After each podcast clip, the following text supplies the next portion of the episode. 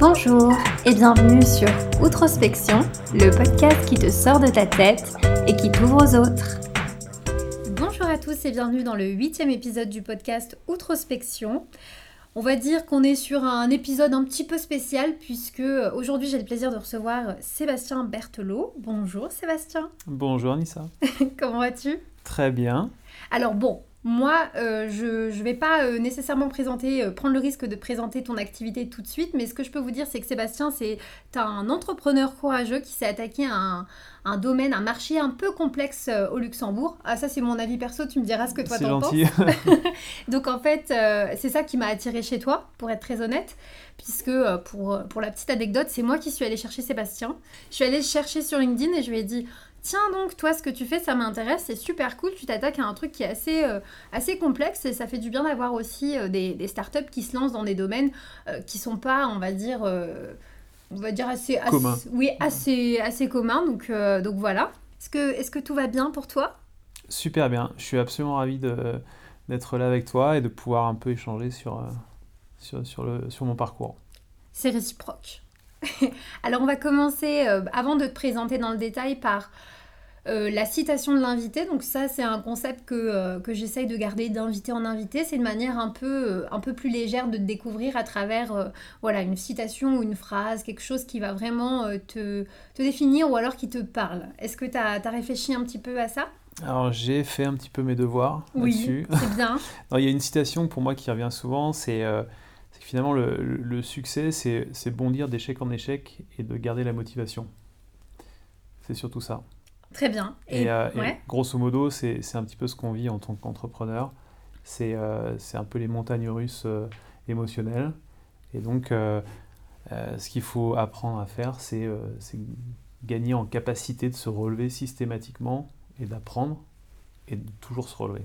Et de ne pas perdre son enthousiasme aussi en cours de route. Exactement. Parce que franchement, c'est vite facile aussi avec les galères. Clairement. de décourager.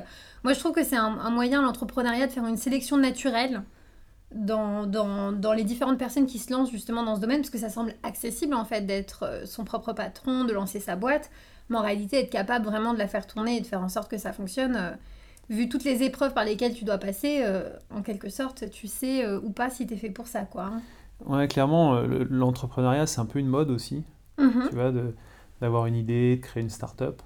Et finalement, on se rend compte qu'entre euh, l'idée, euh, voilà, imaginer un projet et l'implémentation de ce projet, il y a un monde.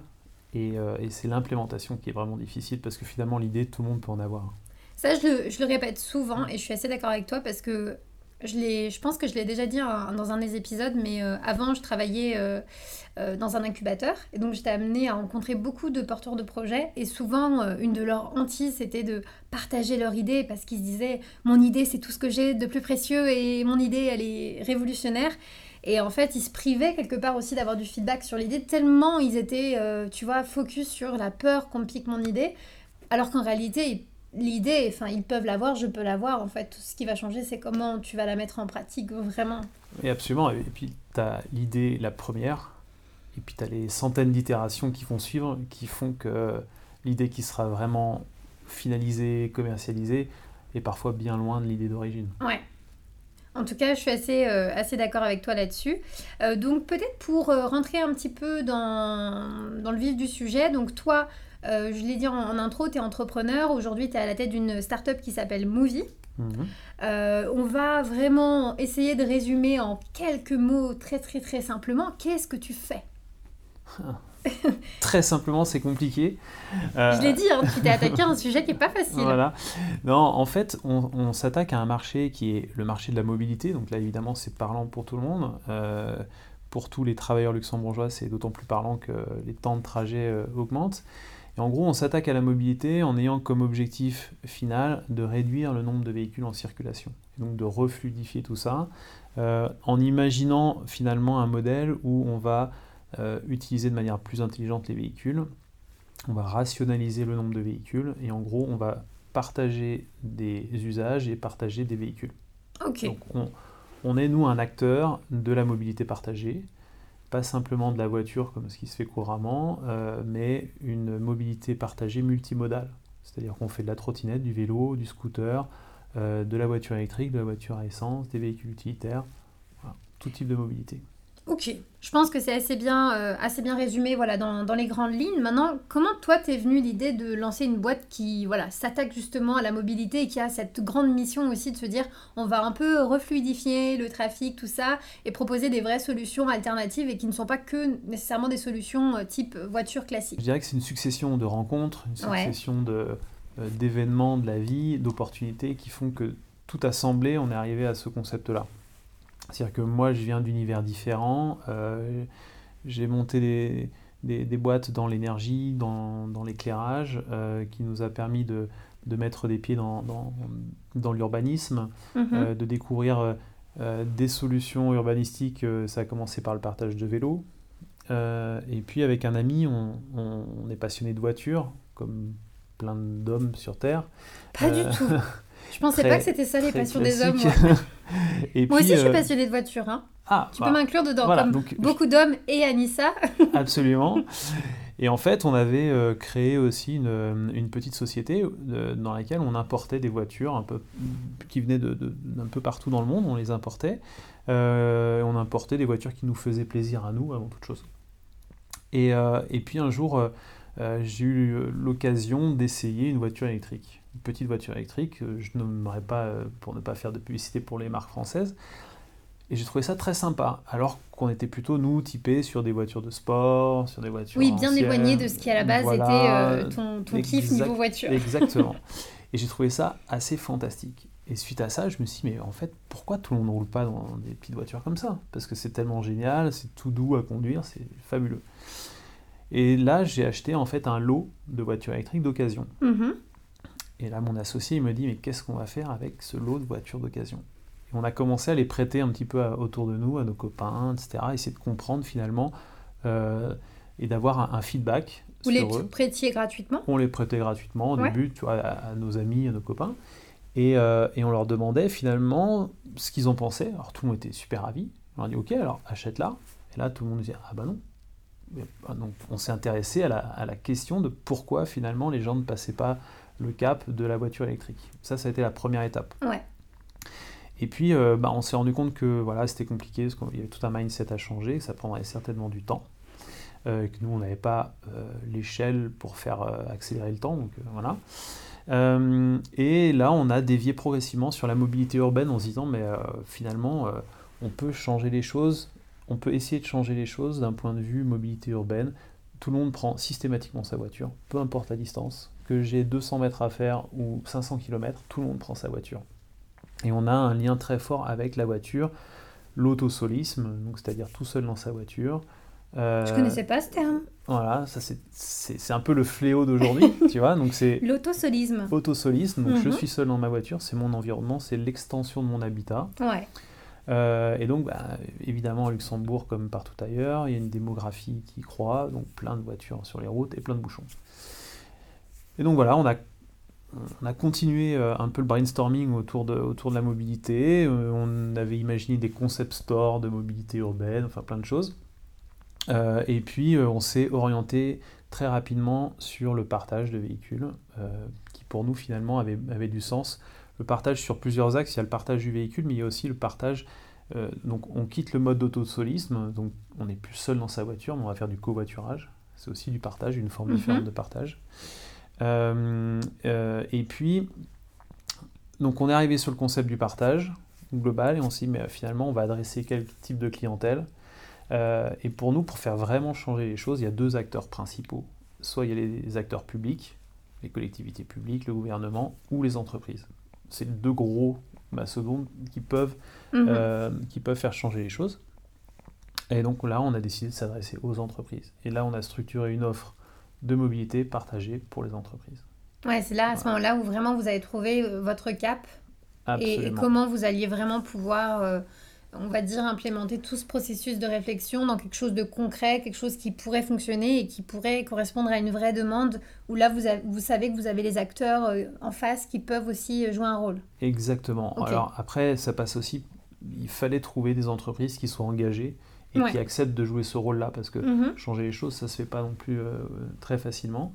Euh, et on a eu la chance finalement d'avoir euh, quelques premiers clients engagés euh, qui avait envie de casser un petit peu le modèle traditionnel de la voiture de société dans le package salarial, où là finalement l'entreprise incite indirectement le collaborateur hein. à, rouler avec sa voiture. C'est pour ça que je disais en, introduction que pour moi c'était un domaine qui était compliqué, euh, la mobilité au Luxembourg, parce que en fait on, force un petit peu aussi les comportements. Tu vois, il y a des tas de boîtes pour attirer justement, ça fait partie du package. Donc euh, c'est très compliqué d'aller à contre-courant de ça quand euh, c'est ça fait partie de la culture. Au Luxembourg, il y a énormément de sociétés qui proposent ça et limite tu sais que quand tu viens au luxe, tu as presque une opportunité aussi d'avoir ça. Ouais une, voiture, qui plus est généralement des belles voitures, des choses que tu, tu pourrais, enfin, tu prendrais peut-être pas pour toi si tu devais l'acheter. Donc là, c'est c'est aussi euh, assez compliqué parce que c'est bien installé, quoi. Ouais.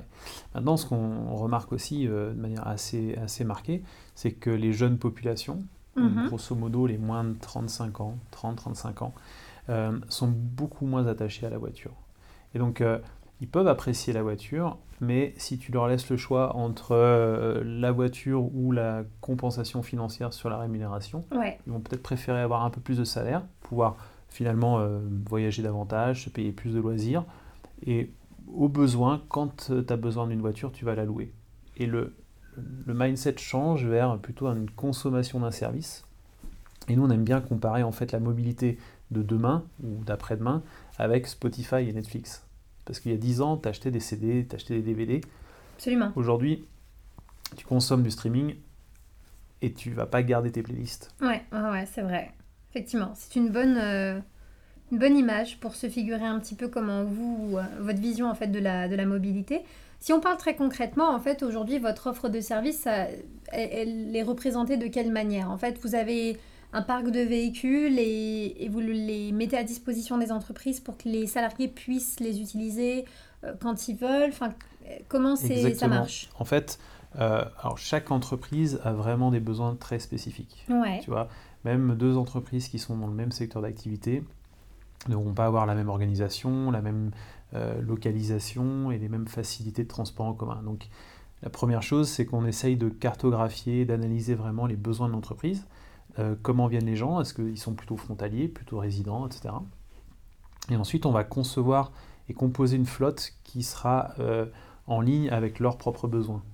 Et ça peut être composé par, parmi tous les moyens de transport que je t'ai cités, un hein, trottinette, vélo, euh, voiture, etc. Ensuite, on la met en œuvre, on met une plateforme digitale de, réservation. Ok. Et chaque, Donc ça, collaborateur... vous le proposez avec un cul. Hein. Exactement. C'est tout un package. Et là, chaque collaborateur va pouvoir réserver son véhicule pour un usage professionnel pendant la journée. En règle générale, c'est gratuit pour le collaborateur. Donc il va pouvoir prendre une voiture pour aller voir ses clients, pour aller euh, déjeuner, etc. Et il va pouvoir continuer à utiliser les mêmes véhicules le soir et le week-end, mais là en usage privé. Ok, d'accord, très bien. Et en général, l'entreprise qu'il met à disposition facture ce service. Comme un extra, quoi, parce que c'est en dehors des heures de travail, donc c'est plus un, on va dire un, un asset qu'ils mettent à dispo. Quoi. Voilà, c'est un service rendu. Le collaborateur sera directement facturé au travers de l'app mhm. euh, sur des tarifs qui, en règle générale, sont très compétitifs, parce qu'il faut que ce soit incitant. Oui, pas la même chose que de louer euh, via un loueur classique exactement. de voiture. Location court terme classique. Et donc, en, gros, l'idée, c'est de dire, mais finalement, venez en transport en commun, mhm. parce que votre voiture, vous en avez besoin peut-être une fois par semaine pour aller au sport ou aller faire des courses ou aller mhm. chercher un enfant, etc. Le reste du temps, elle ne sert à rien, elle vous sert juste à venir et à repartir. Donc ça, vous pouvez très bien le faire en transport en commun. Et quand vous avez un vrai besoin, bah, vous prenez une voiture. Ok, d'accord, très bien. Et donc ce qu'on remarque, c'est que finalement, tu as plein de couples qui travaillent tous les deux à Luxembourg. Ils n'ont pas forcément besoin de deux voitures ou de deux voitures de fonction. Et donc il y a une transition progressive vers euh, bah, j'ai qu'une voiture pour le couple et l'autre, je la prends de manière sporadique. Ouais, je vois, ouais. Je me sens un petit peu visée quand tu dis ça parce que Comme, tout le monde, malheureusement. Enfin, ben malheureusement. En fait, euh, c'est vrai que c'est aussi euh, peut-être. Euh, il y a plusieurs choses, à mon sens, qui doivent fonctionner de manière parallèle. C'est aussi le fait que le Luxembourg n'est pas forcément desservis de manière égale, euh, Mm. tu vois, sur le, sur le réseau. Alors là, je parle même pas des frontaliers, hein, mais je parle plutôt de ceux mêmes qui sont sur le territoire luxembourgeois. Où finalement, quand tu es au Luxembourg, ça devrait être encore plus easy pour toi de te rendre à Luxembourgville, peu importe là où tu es, dans le nord, dans le sud, etc.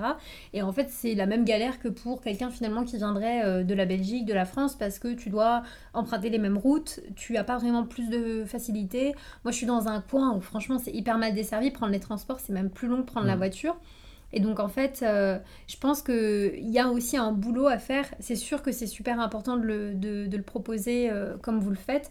Et il faut que derrière, il y ait un petit coup de pouce euh, de la part bah, des autorités aussi sur, sur le territoire qui puissent mettre à disposition aussi des solutions en vue de... Voilà, parce que je suis sûre et certaine qu'il y a, il y a des gens qui sont pleins de bonne volonté aussi, mais qui sont juste dans une situation où ils peuvent pas faire autrement. Quoi. Bah, ça, c'est.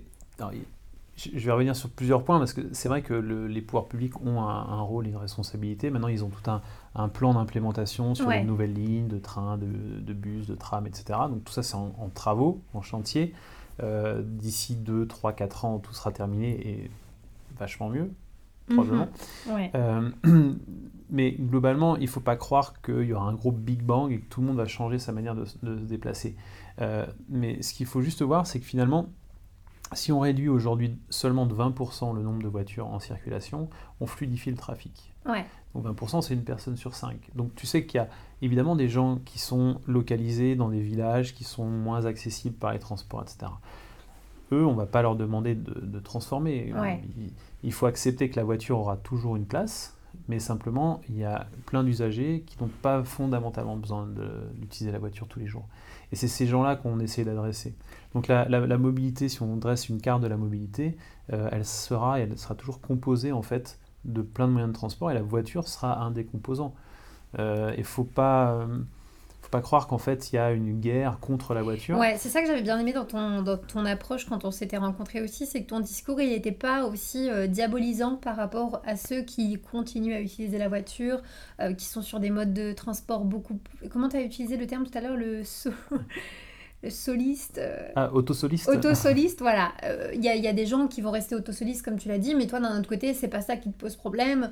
C'est pas une question de dire, euh, voilà, on, on doit se sentir plus concerné, euh, c'est pas bien, vous n'agissez pas bien, mais c'est plutôt d'essayer déjà, de, de- à, votre échelle, en tout cas, de proposer euh, un changement, aller vers l'avenir euh, en termes de solutions alternatives, et simplement de dire, bah voilà, au moins ceux qui pourraient euh, déjà faire un, un pas, il y a déjà quelque chose, quoi.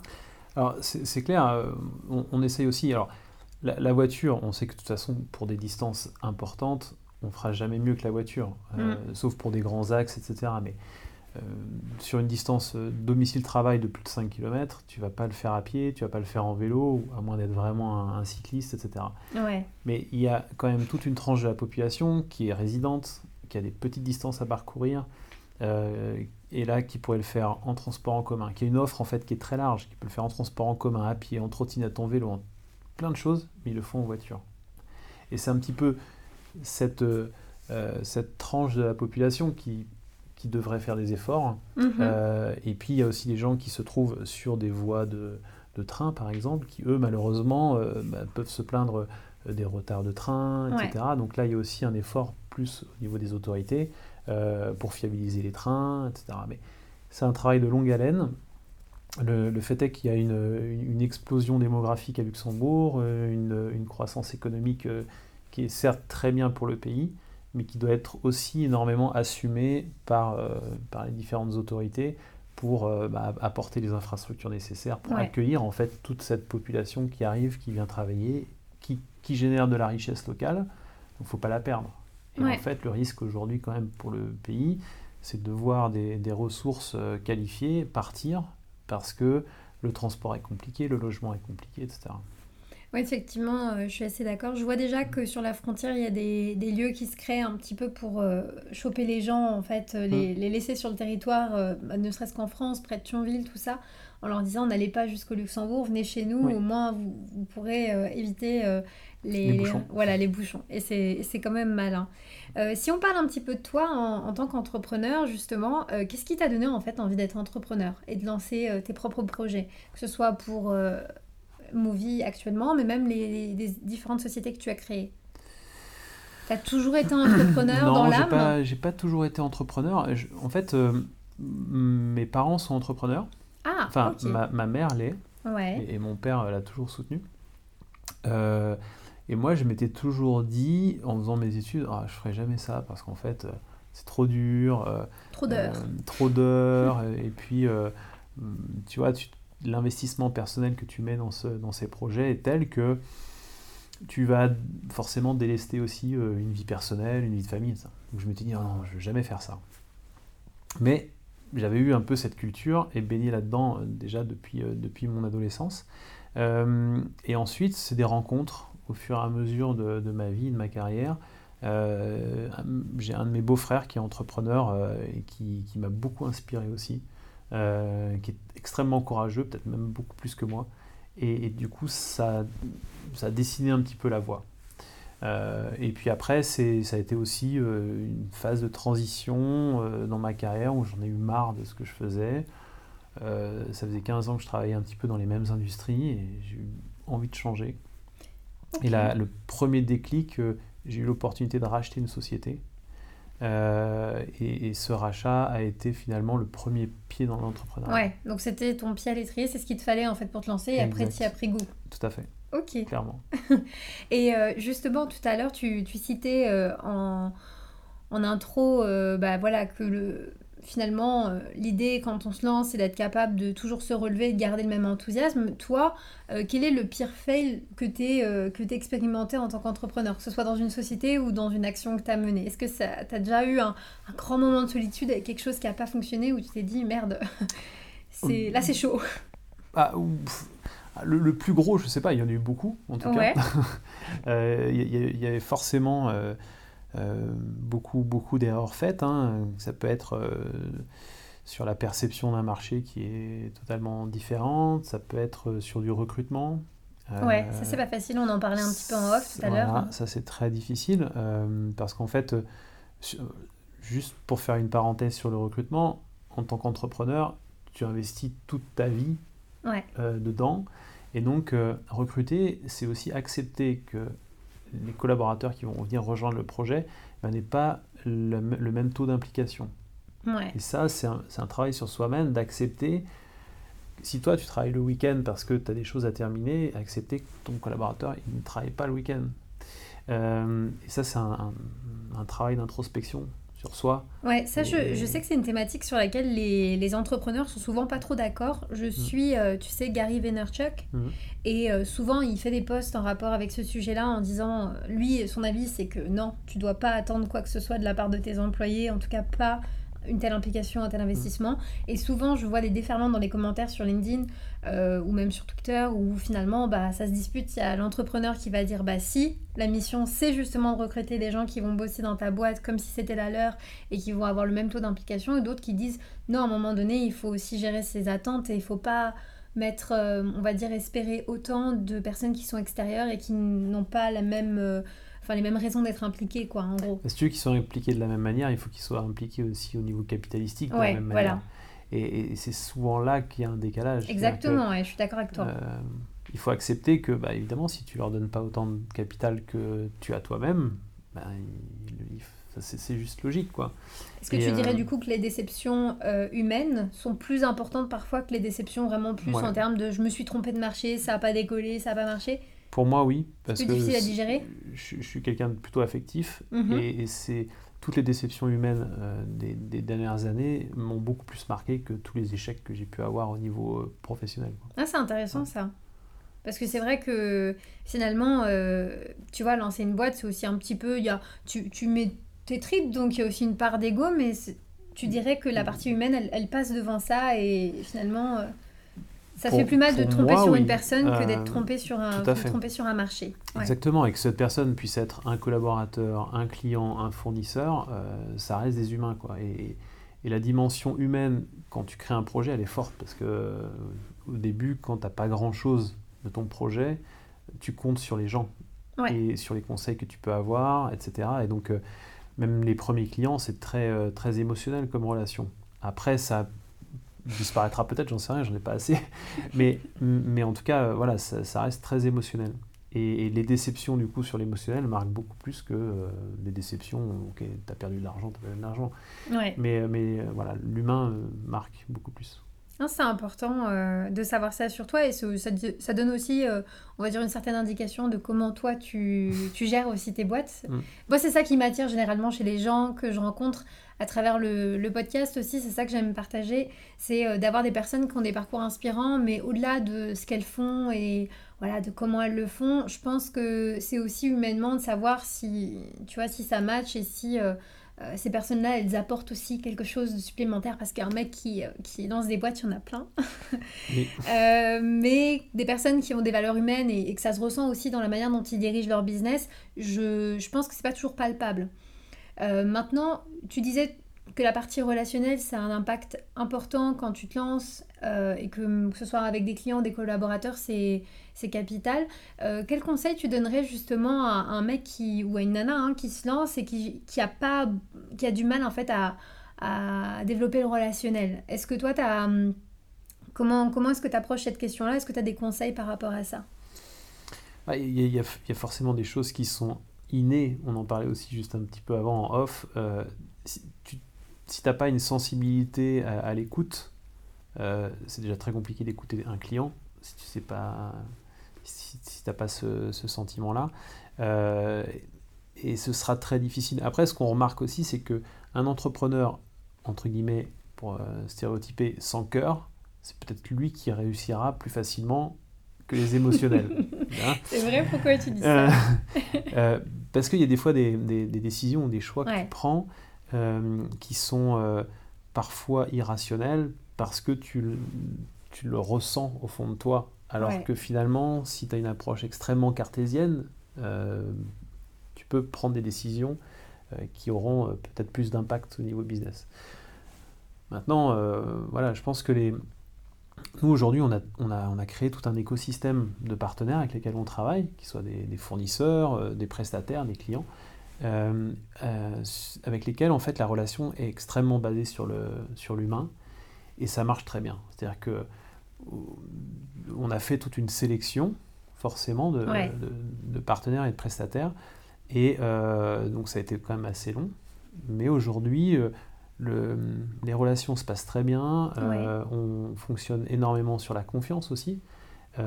et du coup, il y a une dynamique positive qui s'est créée.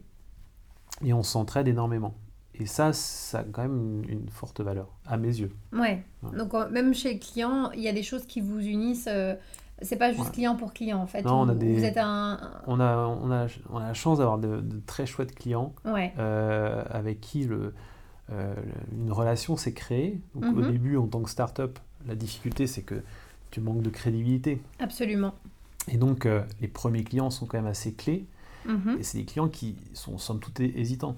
Ce matin, j'étais avec l'un d'entre eux justement et ça m'a fait très plaisir parce qu'ils m'ont dit à la fin, bon, évidemment au début, quand on a signé, on avait des craintes parce que c'est une petite structure, parce que tu n'as pas énormément de track record comme de gros peuvent avoir par exemple.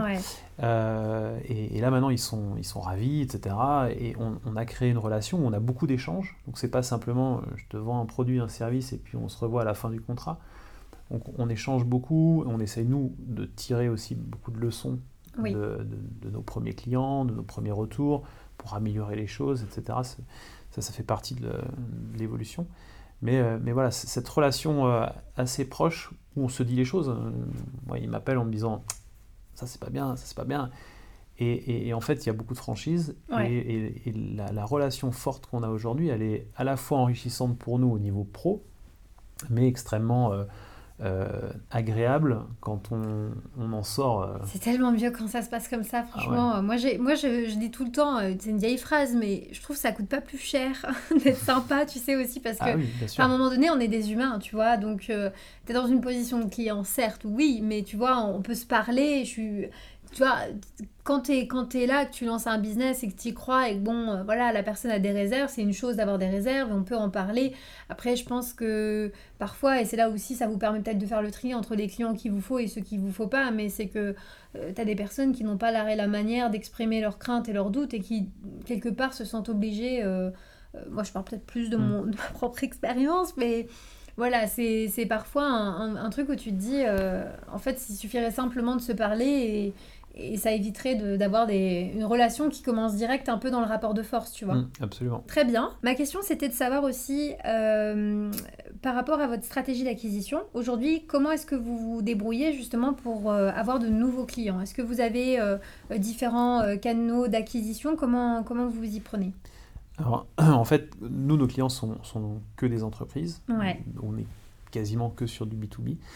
Euh, les canaux d'acquisition, on en a plusieurs. Euh, alors il y a des canaux, je dirais, d'acquisition indirecte, donc qui sont un petit peu de l'évangélisation de, nos solutions et, tout du moins de, la manière de voir les choses, donc du partage. Mhm. donc là, ça passe par de la participation à des conférences, euh, sur des thématiques qui peuvent être autour de la mobilité, mais même allant jusqu'au RH, par exemple, parce que nos services ont une une dimension RH, parce que tu vas mhm. transformer les packages salariaux, euh, apporter des services aux collaborateurs. Euh, donc il y a toute une partie d'évangélisation, première chose. La deuxième chose, c'est évidemment participer à des événements corporate, B2B. Euh, dans la majorité très axés mobilité, fleet, etc. Pour mhm. là essayer d'adresser des gestionnaires de flotte ou des gestionnaires de bâtiments ou des décideurs et leur montrer ce qui existe voilà. Et puis après, c'est de la prospection aussi euh, quasiment directe, euh, en essayant d'aller toquer aux bonnes portes, d'aller identifier des dirigeants, d'aller participer à des, à des, dîners de dirigeants, etc. pour donc ouais, c'est beaucoup euh, dans le relationnel, euh, beaucoup dans, dans, le physique. Ça demande quand même de votre côté euh, de la présence. Ou... Toi, toi tu es, beaucoup porte-parole aussi du concept et, et, de l'entreprise à travers tes déplacements. Exactement. En fait, l'acquisition B2B, pour le coup, elle est, elle est complexe pour ça. Ouais. déjà, les cycles de... les cycles d'acquisition sont très longs, parce qu'entre le moment où, te, où tu es identifié par un client tu apportes une idée un petit peu innovante, ça les intéresse, et le moment où ils signent, il peut se passer 12-18 mois. Donc c'est super long.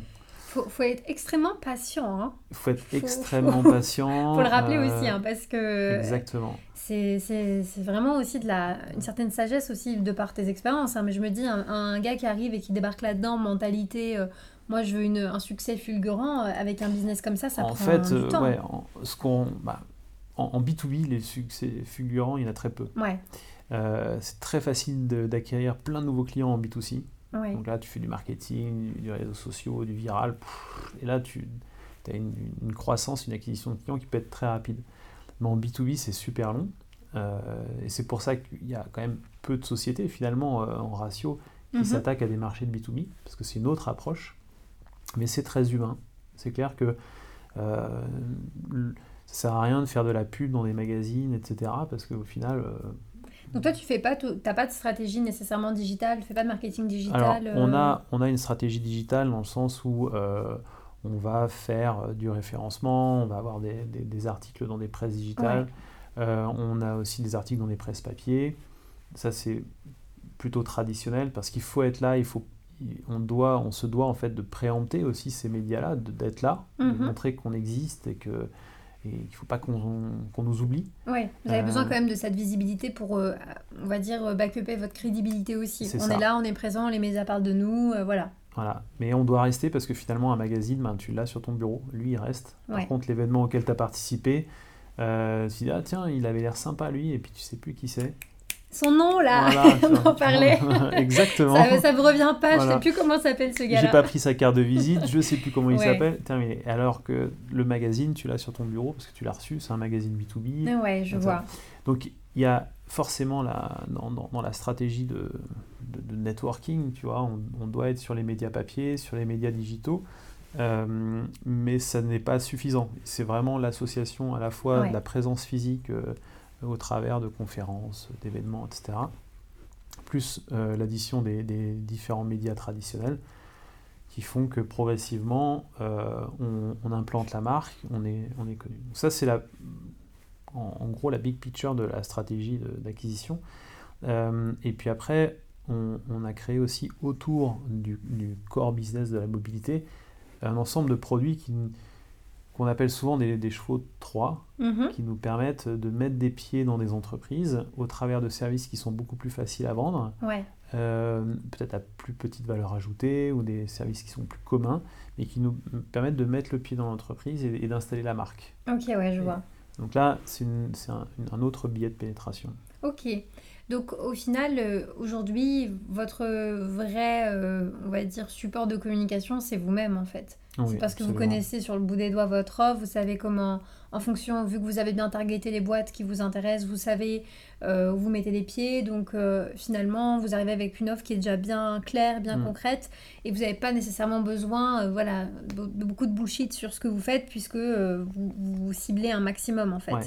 Alors en plus, on a été très formaté parce que dans le, dans le monde de- des startups, on te demande souvent de pitcher en 2, Ouais. 3,3 minutes ou 5 minutes. Donc en fait, euh, au début, c'est un exercice super difficile, mais finalement, c'est un peu formateur parce que quand tu vois un client euh, et qu'on te demande d'expliquer très rapidement ce que tu fais, bah tu sais plus ou moins le faire, Ouais. tu vois.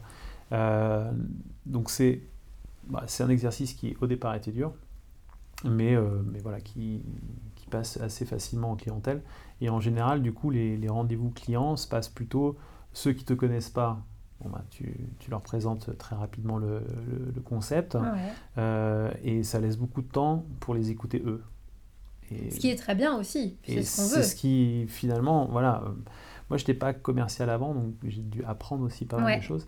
Et, euh, et, et finalement, euh, tu vois, si on, si on rencontrait des clients en, en exprimant juste en 3, 4, 5 minutes ce qu'on fait, la majorité des clients ne comprennent pas tout de suite, tu vois. Ouais. Et donc, euh, c'est beaucoup plus intéressant d'inverser la tendance, d'écouter leurs problématiques, euh, souvent liées à des, des problématiques de recrutement, des problématiques euh, de foncier, j'ai plus de place de parking, je déménage, etc. Mhm. Et dans ces cadres-là, nous ensuite on intervient Ouais. et, et on les accompagne à la fois dans le changement, dans la proposition de valeur auprès de leurs collaborateurs dans le futur bâtiment, etc. Par exemple. Ouais, donc tu commences d'abord par les écouter. En fait, tu leur donnes une vue très globale de ce que vous faites, puis tu les laisses parler. Une fois qu'ils te parlent, tu leur expliques comment leurs problématiques, bah, toi, tu as une solution pour. Et, et là, du coup, tu donnes des exemples très concrets par rapport à ce qu'ils t'ont dit. Exactement. Ok, ouais, ça. effectivement. Au moins, comme ça, tu... on parle vraiment de choses très concrètes dès le départ. On part... Voilà. Vous partez pas dans les cas de figure qui concernent pas la boîte ou. On- Ce que tu disais tout à l'heure, on peut être dans la même industrie, mais euh, on peut avoir des besoins totalement différents,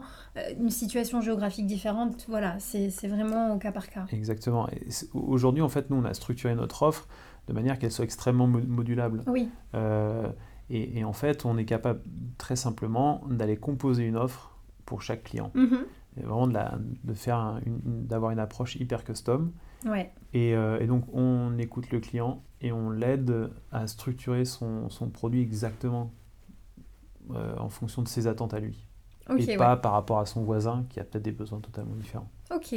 Donc ça, ce travail d'aller voir la cliente, te présenter, est-ce que tu le fais tout seul? Enfin, comment ça se passe chez Movie? Vous êtes euh, une, une équipe, il y a des rôles euh, bien précis? Alors pour l'instant, c'est mon rôle Ouais. à moi. Euh, on, est, on est une toute petite équipe, hein, on est quatre, donc euh, Mhm. c'est vraiment tout petit. Quatre en interne, et après on, on a tout un ensemble de partenaires sur des métiers bien spécifiques. Euh, et, et donc euh, on s'est réparti les rôles, où moi mon rôle c'est vraiment toute la partie évangélisation et, et commerce. Oui. Euh, et puis après, on- dans l'équipe, il y a des, des collaborateurs qui, eux, sont très orientés sur soit de la gestion de projet, parce qu'évidemment, quand on va adresser un client, il y a toute la gestion du projet d'implémentation. Donc, comment je conçois l'offre, comment je l'implémente euh, de manière théorique et comment je vais l'implémenter de manière pratique. Euh, parce qu'évidemment, nous, après, on va intervenir sur site pour faire des installations, on, on met des, des infrastructures, on met des choses comme ça. Euh, donc là, il y a toute une gestion de projet vraiment Ouais. opérationnelle à faire. Euh, et puis, euh, on a aussi une équipe euh, support, support client. Ouais, ça aussi, c'est important. Voilà, exactement. À pas et, et- et là, en fait, euh, bah, comme on assure un service 24-7, Ok. euh, il a fallu aussi se structurer pour ça. Par exemple, si j'ai un problème avec la voiture que j'ai récupérée ou, ou quoi Tu, appelles, on a, on, a, on a un call center, tu peux appeler euh, 24 heures Ok, sur 24, d'accord. 7 jours sur 7. Euh, et là, nous, on a, euh, en fait, on, on a structuré tout un, tout un service qu'on essaye de, de faire évoluer Ouais. euh, régulièrement parce qu'on a des, toujours des problèmes qu'on n'avait pas identifiés, etc. Donc on vient enrichir euh, Bien sûr. cette, cette base de connaissances.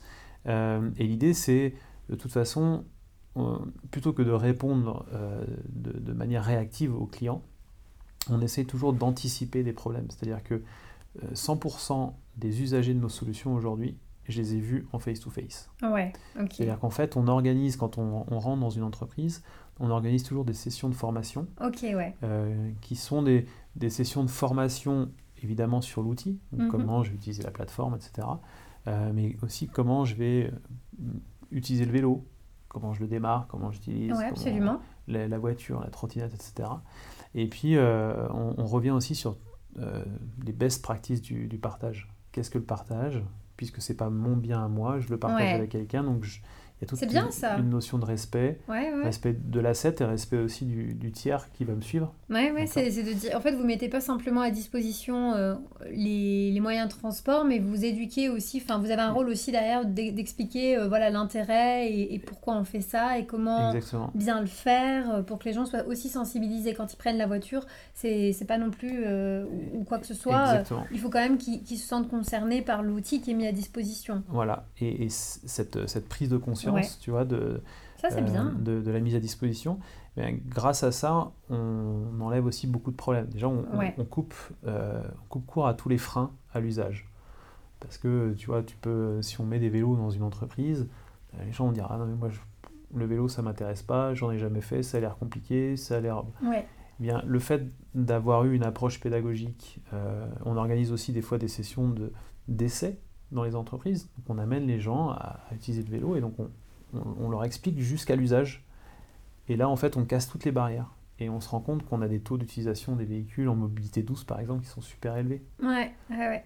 Non, Voilà. mais c'est c'est chouette aussi d'avoir cette approche et de se dire, bon bah voilà, c'est pas le tout de ramener euh, euh, les véhicules, euh, les trottinettes, euh, tout ça, les vélos sur les lieux de travail. Il faut aussi, quelque part, accompagner l'utilisateur dans la prise en Ouais. main de l'outil et bien lui expliquer pourquoi on fait ça, euh, histoire qu'il soit pas juste, oui, bah, c'est un truc que ma boîte propose, mais sans vraiment prêter attention. Parce que C'est ce qui se passe. Quand on est dans son business, c'est souvent un truc que j'ai remarqué. euh, on a tendance à penser que tout le monde sait pourquoi on fait ça, qui on est, qu'est-ce qu'on fait, etc. Mais la réalité, c'est que les gens euh, s'en foutent, en fait. Ils sont dans leur vie de tous les jours. Donc à partir du moment où, où tu viens pas vraiment les prendre par la main, leur expliquer tout ça, il y a très peu de chances qu'ils comprennent et qu'ils s'intéressent vraiment à- au pourquoi du comment. hein. C'est mon, mon retour d'expérience, mais j'ai remarqué souvent, euh, j'ai eu beaucoup de clients, ils s'imaginaient, ils disaient, oui, mais oui, mais moi je fais ça. Puis moi-même, je suis au rendez-vous, je prends des Mm. notes et j'essaie de comprendre ce qu'il fait, mais ça, c'est pas clair du tout, tu vois.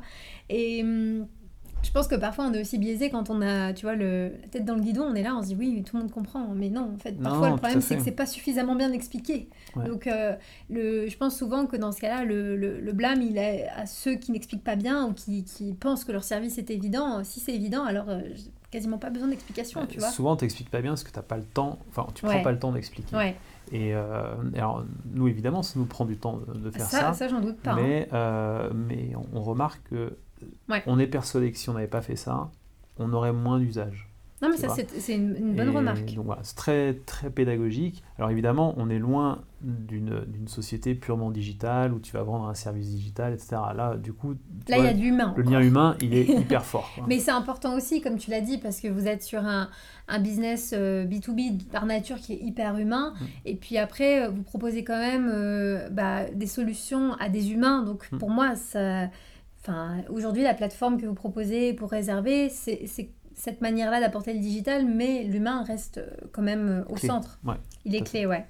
Euh, tu peux me rappeler quand est-ce que la société a été créée?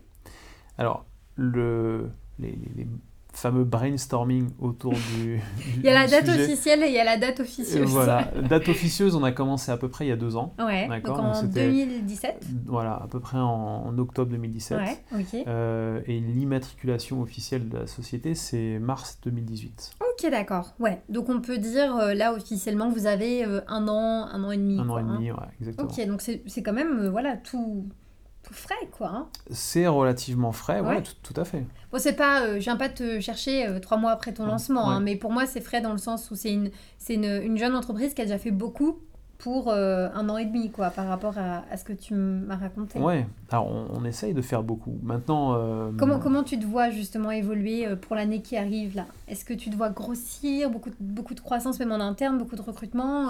Là, vous êtes en ce moment incubé, enfin, je sais pas si on peut dire incubé, mais vous êtes vous situé au. Ouais, l'incubateur Paul Wurt. Voilà. ouais. Alors, nous, on se voit évidemment grossir. Ouais. Ça, ça va de soi. maintenant, on a une, une stratégie où, de toute façon, on a on a besoin d'humains dans notre métier. Mhm. Donc euh, euh, la croissance rime avec euh, recrutement.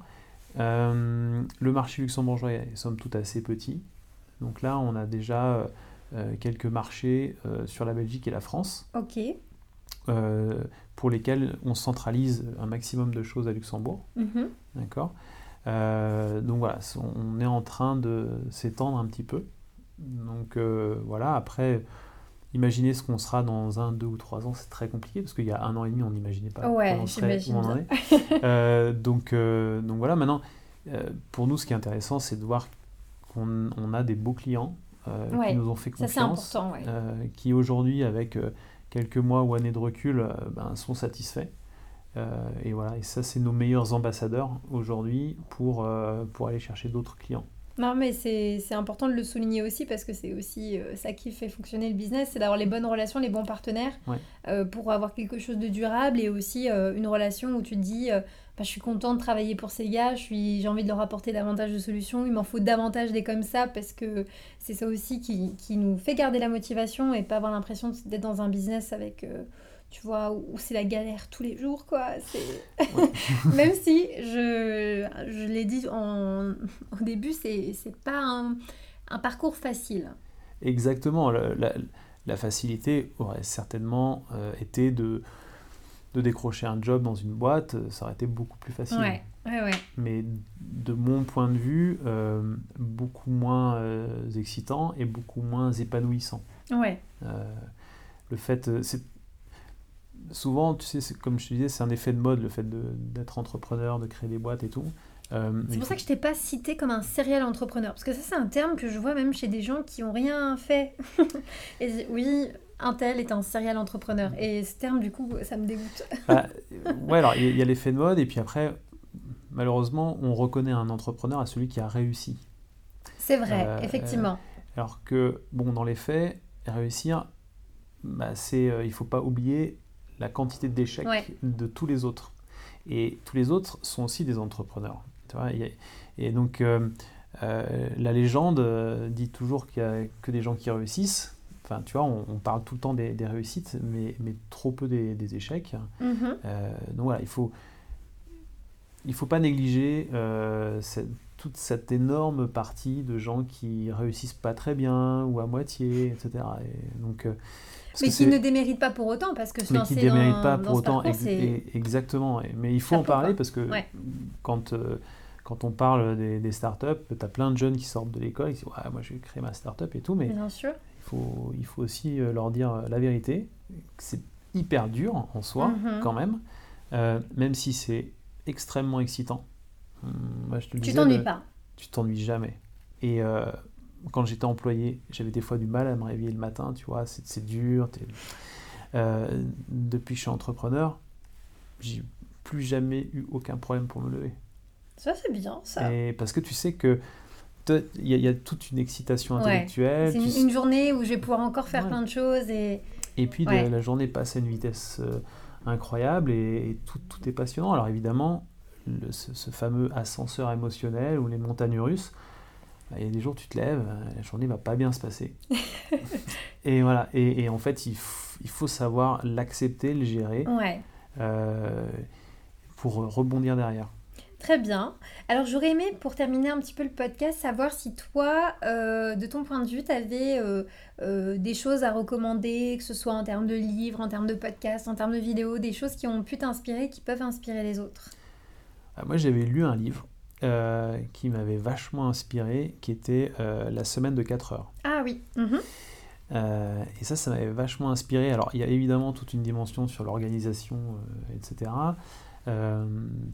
Mais ce qui était intéressant, c'est de casser un petit peu le modèle traditionnel, le modèle social traditionnel, où on te dit, tu grandis, tu fais tes études, tu travailles 42 ans et tu prendras ta retraite. Et au moment de la retraite, tu auras la liberté de pouvoir profiter de tout ce que tu as accumulé pendant toute ta vie active. Euh, et en fait, dans ce livre-là, euh, ce qu'il essaye de faire, c'est casser un peu ce modèle en disant finalement, c'est maintenant que tu dois vivre. D'accord? Ta retraite, c'est un peu euh, l'airbag. C'est-à-dire que si vraiment sur tes 40 ans, bah, tu n'as pas réussi, bah, tu as quand même ta retraite. Ah, c'est un peu, peu l'approche. mais ce qu'il dit, c'est que c'est maintenant que tu dois vivre. Et, et donc, réfléchis à, à, te mettre des objectifs, des milestones, où tu dis, bah voilà, moi, mes rêves, c'est euh, peut-être, je sais pas moi, d'aller voyager, d'aller euh, euh, de gravir l'Himalaya, j'en sais rien. mais tu te donnes des objectifs et tu te donnes des, dates pour y arriver. Et, après, tu mets tout en œuvre pour y arriver. Et ça, ça a bien connecté avec ta façon de voir les choses, le monde, la vie en général? Je pense que moi, pendant 15 ans, j'étais dans un modèle très traditionnel. Ouais. Où tu es employé, tu as ton plan de carrière, tu sais que tu vas avoir tes augmentations, tes machins, tes avantages en nature euh, tu n'en auras jamais assez. Ça, c'est une certitude, parce qu'à chaque fois que tu auras plus, il te faudra plus, et ainsi de suite. Et qu'en fait, euh, bah, tu n'es jamais satisfait de, ça, donc ça crée plein de frustration. Euh, et que finalement, bah, ton, ta vie de tous les jours, ça doit être ta vie passionnante. Quoi. Ouais. c'est pas dans 40 ans que tu vas la vivre de manière passionnée. Du coup, est-ce qu'en ce moment, tu vis ta meilleure vie? Ouais, je pense. même, même si c'est super dur, il faut, il faut le reconnaître. Mais, mais ouais, moi je trouve que c'est vraiment passionnant. Quoi. Et euh, que ce soit. Après, c'est tout un équilibre, hein, un équilibre aussi familial où moi je me sens mieux. T'as trouvé aussi ouais, ton équilibre. Euh, voilà, épanoui professionnellement et donc euh, personnellement avec mes enfants, etc. Et ça, ça a créé une, une dynamique L'influence l'autre positivement, hein, évidemment. Ok, c'est chouette. Bah écoute, je te souhaite encore de vivre ta meilleure vie pendant très longtemps. C'est très gentil. Je te remercie du fond du cœur d'avoir accepté de participer à cette interview, à, cet épisode, et euh, de faire partie euh, voilà, de, ces premières personnes qui m'ont fait confiance et euh, qui ont accepté voilà, de me donner un peu de leur temps, puisque le temps, c'est la ressource la plus précieuse qu'on peut donner à quelqu'un. Donc moi, j'en suis extrêmement reconnaissante. Je te souhaite vraiment le meilleur avec Movie. Moi, je suis de près, hein, depuis qu'on s'est rencontrés. Mmh je, voilà, je, je, je, suis ton actualité et je te souhaite vraiment beaucoup de réussite avec cette société. C'est très très gentil. Merci. Euh, voilà, je suis à fond derrière toi et j'espère en tout cas que euh, voilà, ce, ce, podcast, cet épisode pourra revenir à l'oreille de certaines personnes et au moins voilà, essayer de peut-être de montrer qu'au Luxembourg, il y a des gens qui se bougent et qui sortent un peu du schéma facile, classique mhm. que beaucoup trop d'entreprises prennent malheureusement. Exactement. Merci beaucoup en tout cas pour, pour l'invitation, ça m'a fait très plaisir. Avec plaisir et puis bah à bientôt du coup. À très bientôt.